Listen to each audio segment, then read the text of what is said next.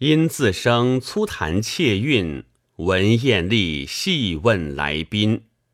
话说紫衣女子道：“婢子闻得，要读书必先识字，要识字必先知音。若不先将其音辨明，一概似是而非，其意何能分别？可见字音一道，乃读书人不可忽略的。大贤学问渊源，故视为无关紧要。我们后学却是不可少的。婢子以此细事上读高贤，真是贻笑大方。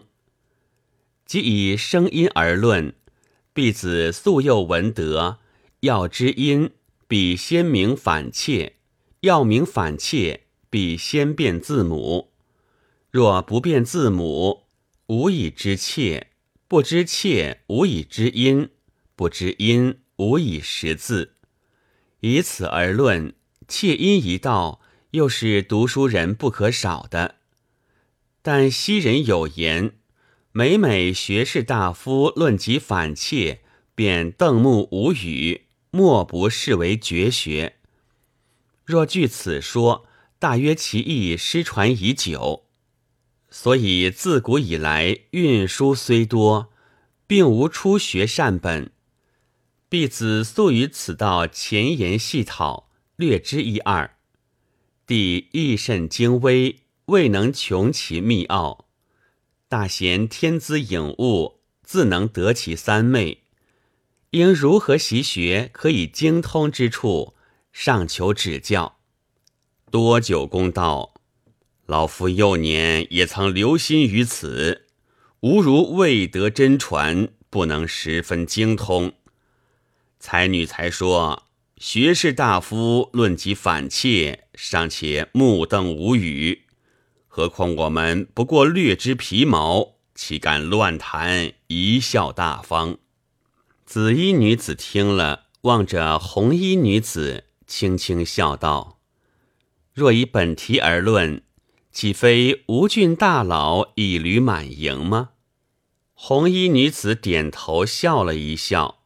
唐敖听了，甚觉不解。多久公道。是因才女谈论妾音，老夫偶然想起毛诗句子总是携着音韵，如“原居原处”，为何次句却用“原丧其马”，末句又是“鱼鳞之下”，处与“马下”二字，岂非声音不同，另有假借吗？紫衣女子道。古人读马为母，读夏为虎，与处字声音本归一律，如何不同？即如吉日庚午，既差我马，岂非以马为母？率西水虎置于其下，岂非以下为虎？运输始于晋朝，秦汉以前并无运输。诸如夏字读虎，马字读母，古人口音原是如此，并非另有假借。即如风字，毛诗读作分字，福字读作破字，共十余处，总是如此。若说假借，不应处处都是假借，倒把本音置之不问，断无此理。即如《汉书》《晋书》所载童谣，每多谐韵之句，既称为童谣，自然都是街上小儿随口唱的歌。若说小儿唱歌也会假借，必无此事。其因本出自然，可想而知。但每每读去，其音总与毛诗相同，却与晋时不同。即偶有一二与晋时相同。也只得晋书，因晋去古已远，非汉可比。古晋朝声音与今相近，因随事转，即此可见。多久公道，据才女所讲各音古今不同，老夫心中终觉疑惑。必须才女把古人找来，老夫同他谈谈，听他到底是个什么声音，才能放心。若不如此，这番高论只好将来遇见古人，才女再同他谈吧。紫衣女子道：“大贤所说‘原居原处，原丧其马，予以求至于林之下’这四句，因虽辨明。”不知其意怎讲？多久公道，毛传正兼孔书之意，大约言军事自言。我等从军，或有死的病的，有亡其马的。于何居呢？于何处呢？于何丧其马呢？若我家人日后求我，到何处求呢？当在山林之下。是这个意思，才女有何高见？紫衣女子道：“先儒虽如此解，举婢子于意。上文言从孙子仲平陈与宋，不以我归，忧心有冲。君士因不得归，所以心中忧郁。至于原居原处四句，细意经文。”倒像乘着上文不归之意，复又述他忧郁不宁、精神恍惚之状，意味偶于居处之地，忽然丧失其马，以为其马必定不见了，于是各处找求，谁知仍在树林之下。这总是军事忧郁不宁、精神恍惚，所以那马明明近在咫尺。却误为丧失不见，就如心不在焉，视而不见之意。如此解说，似与经义略觉相近，尚求指教。多久公道：凡言诗，总要不以文害词，不以词害志，方能体贴诗人之意。即以此诗而论。前人注解何等详明，何等亲切！今才女忽发此论，据老夫看来，不独妄作聪明，竟是愚而好自用了。紫衣女子道：“大贤责备，婢子也不敢辩。是又想起《论语》有一段书，因前人注解甚觉疑惑，意欲以管见请示。”唯恐大贤又要责备，所以不敢乱言，只好以待将来另至高明了。唐敖道：“适才必有失言，休要介意。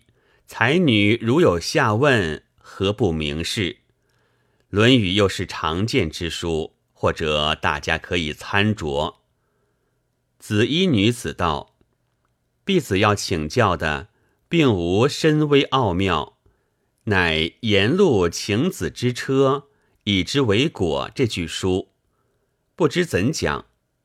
多久公笑道：“古今各家注解，言颜渊死，沿路因家贫不能治果，要求孔子把车卖了，以便买果，都是这样说。才女有何见教？”紫衣女子道：“先儒虽如此解。”大贤可另有高见。多久公道，据老夫之意，也不过如此，怎敢妄作聪明，乱发议论？紫衣女子道：“可惜婢子虽另有管见，恨未考据的确，原想置之高明，以示此疑。不意大贤也是如此，这就不必谈了。”唐敖道。才女虽未考据精详，何不略将大概说说呢？紫衣女子道：“婢子向于此书前后大旨细细参详，沿路请车为果，其中似有别的意思。若说因贫不能买果，自应求夫子资助，为何指明定要求卖孔子之车？难道？”他就料定孔子家中除车之外，就无他物可卖吗？即如今人求人资助，自有资助之话，岂有指明要他卖物资助之理？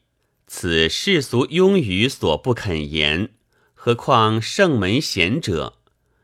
即至夫子答他的话，言当日离死也是有关无果，我不肯徒行，以谓之果。若照上文注解，又是卖车买果之意。何以当日离死之时，孔子注意要卖的在此一车；今日回死之际，沿路觊觎要卖的又在此一车。况果非稀世之宝，即使昂贵，亦不过驾备于官。沿路既能治官，岂难治国？且下章又有门人厚葬之说。何不即以厚葬之资买果，必定硬派孔子卖车，这是何意？若按以之为果这个“为”字而论，倒像以车之目要治为果之意，其中并无买卖字义。若将“为”字为买，似有未邪。但当年死者必要大夫之车为果，不知是何取意。必子力考诸书，不得其说；既无其说，是为无稽之谈，只好存疑以待能者。第千古疑团，不能治之高明，一旦遁世，亦是一件恨事。多久公道，若非卖车买果，前人何必如此注解？才女所发议论，过于勉强。而且毫无考据，全是谬直一偏之见。据老夫看来，才女自己批评那句无稽之谈，确有自知之明。至于学问，似乎还欠功夫。日后倘能虚心用功，或者还有几分进意。若只管闹着偏锋，只怕越趋越下，岂能长进？况此等小聪明，也未有甚见长之处。实在学问全不在此。即如那个“敦”字，就再记几音，也不见得就算通家；少记几音，也不见得不通。若认几个冷字，不论腹中好歹，就要假作高明，混充文人，只怕必处丫鬟小厮。比你们还高嘞！正在谈论，忽听天边雁声嘹亮。唐敖道：“此时才交初夏，鸿雁从何而来？可见各处时令自有不同。”只见红衣女子道：“婢子因这雁声，偶然想起《礼记》‘鸿雁来宾’。”郑康成注解。及吕览、淮南诸著各有意见，请教大贤，应从某说为是。多九公见问，虽略略晓得，因记不清楚，难以回答。唐敖道：“老夫记得郑康成著《礼记》，为季秋鸿雁来宾者，言其客止未去。”有似宾客，故曰来宾。而许慎著《淮南子》，为先至为主，后至为宾。待高诱著《吕氏春秋》，为鸿雁来为一句，宾阙入大水为葛为一句。盖以仲秋来的是其父母，其子语意至弱，不能随从。故于九月方来。所谓宾阙者，就是老阙，长期人堂宇，有似宾客，故谓之宾阙。比义“宾阙”二字，见之古今著，虽亦可怜，但按月令，仲秋已有鸿雁来之句。若将“宾”字结入下句，季秋又是鸿雁来。未免重复。如为仲秋来的是其父母，季秋来的是其子孙，此又谁得而知？况夏小征于却入于海为葛之句上无宾字，以此更见高士之物。据老夫愚见，似以正著为当。才女以为何如？两个女子一起点头道：“大贤高论极是，可见读书人见解自有不同，敢不佩服？”多九公忖道：“这女子明知正著为是，她却故意要问，看你怎样回答。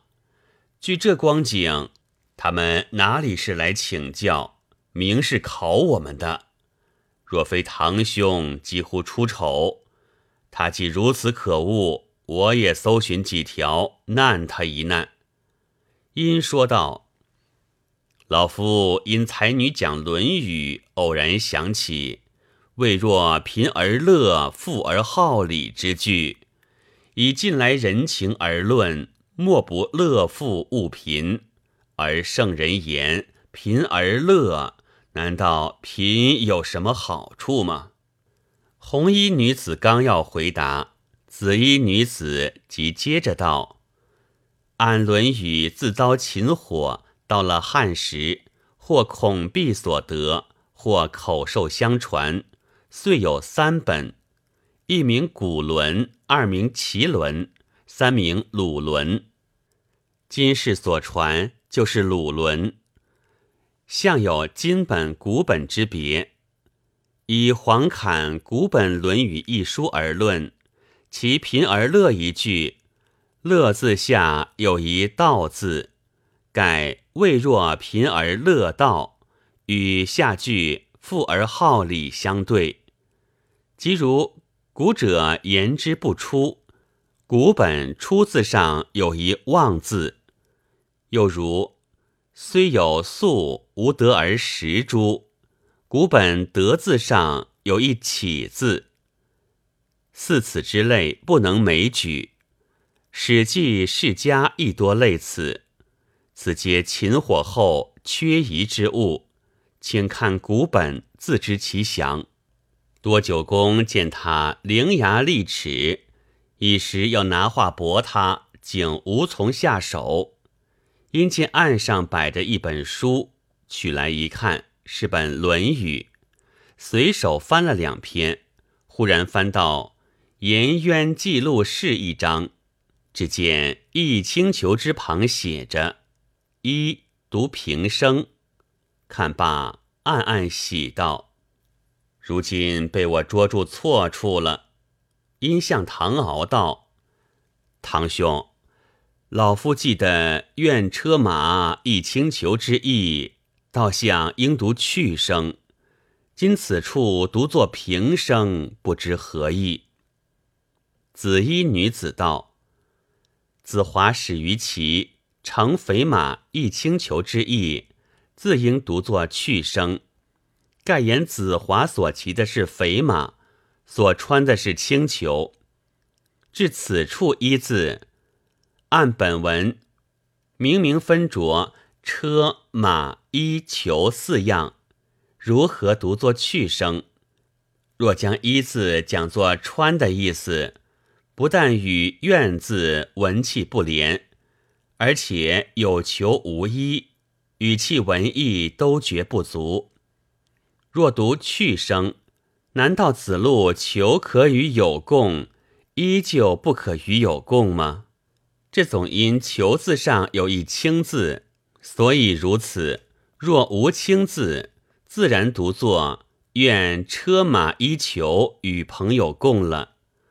或者“求”字上既有“轻”字，“马”字上再有“肥”字，后人读时，自必以车与肥马为二，衣与轻裘为二，断不读作去声。况“一”字所包甚广。轻裘二字可包藏其内，故轻裘二字倒可不用，一字却不可少。今不用一字，只用轻裘，那个一字何能包藏轻裘之内？若读去声，岂非缺了一样吗？多九公不觉皱眉道：“我看才女也过于混闹了。你说那个一字所包甚广，无非纱的、棉的，总在其内。但子路于这轻裘贵重之服，尚且与朋友共，何况别的衣服？言外自有一字神情在内。今才女必要吹毛求疵，乱加批评。”莫怪老夫直言，这宗行为不但近于狂妄，而且随嘴乱说，竟是不知人事了。因又忖道：这两个女子既要复试，自必时常用功，大约随常经书，也难他不住。我闻外国向无易经，何不以此难他一难，或者将他难倒？也未可知，未知如何，下回分解。